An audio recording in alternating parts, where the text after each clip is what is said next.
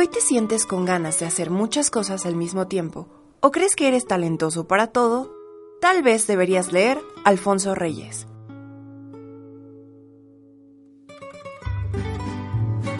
Narrador, ensayista, dramaturgo, poeta y diplomático, Alfonso Reyes, también llamado el Regiomontano Universal, nació el 17 de mayo de 1899 en Monterrey, Nuevo León.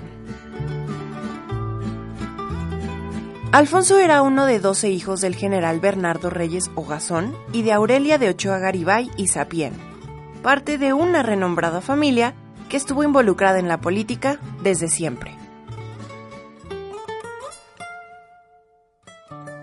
Reyes estudió en el Liceo Francés de México, donde descubrió su interés por la literatura europea.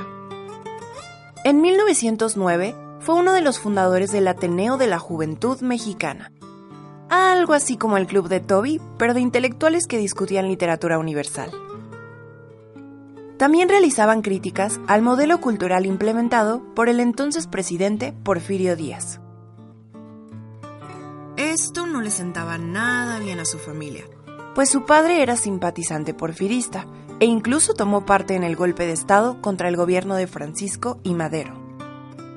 Posteriormente, uno de los hermanos de Alfonso Reyes tomaría un puesto en el régimen de Victoriano Huerta.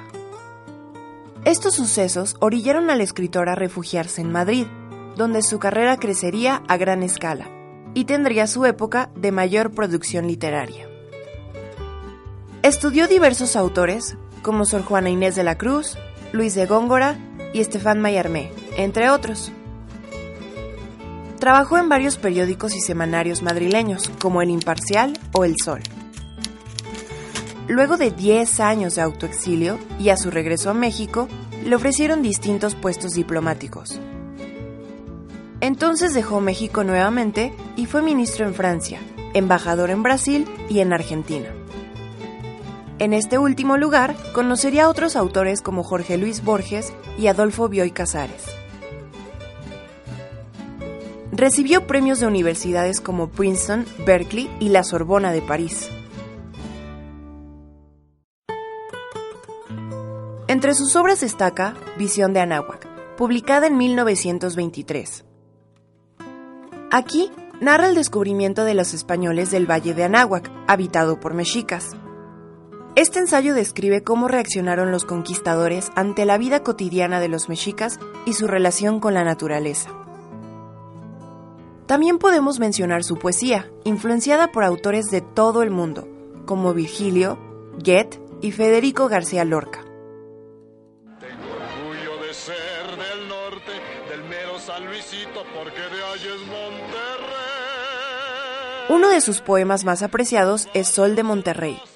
En él hace una remembranza de su hogar y lugar de origen. Barrio donde nací. Hagamos un resumen de todo lo que hizo Alfonso Reyes. Ensayos, poemas, traducciones, obras teatrales y hasta diplomacia. Por si fuera poco, también escribió cuentos cortos. Uno de los más reconocidos es La Cena, relato que fue punta de lanza para el realismo mágico, que fue tan recurrente entre varios autores latinoamericanos. Tuve que correr a través de calles desconocidas. El término de mi marcha parecía correr delante de mis pasos, y la hora de la cita palpitaba ya en los relojes públicos. Yo corría asusado por un sentimiento supersticioso de la hora. Si las nueve campanadas, me dije, me sorprenden sin tener la mano sobre la aldaba de la puerta, algo funesto acontecerá.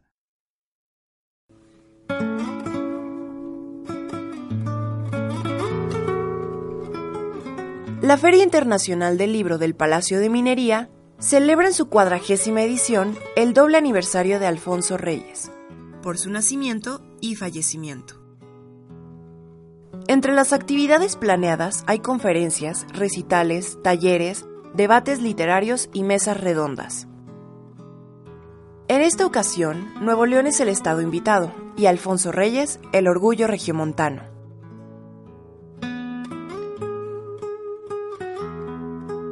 Así que ya sabes, Si quieres leer sobre México desde una perspectiva universal, tal vez deberías leer Alfonso Reyes. Tal vez deberías leer es una producción de concepto radial, voz, guion y edición Elisa Ayala.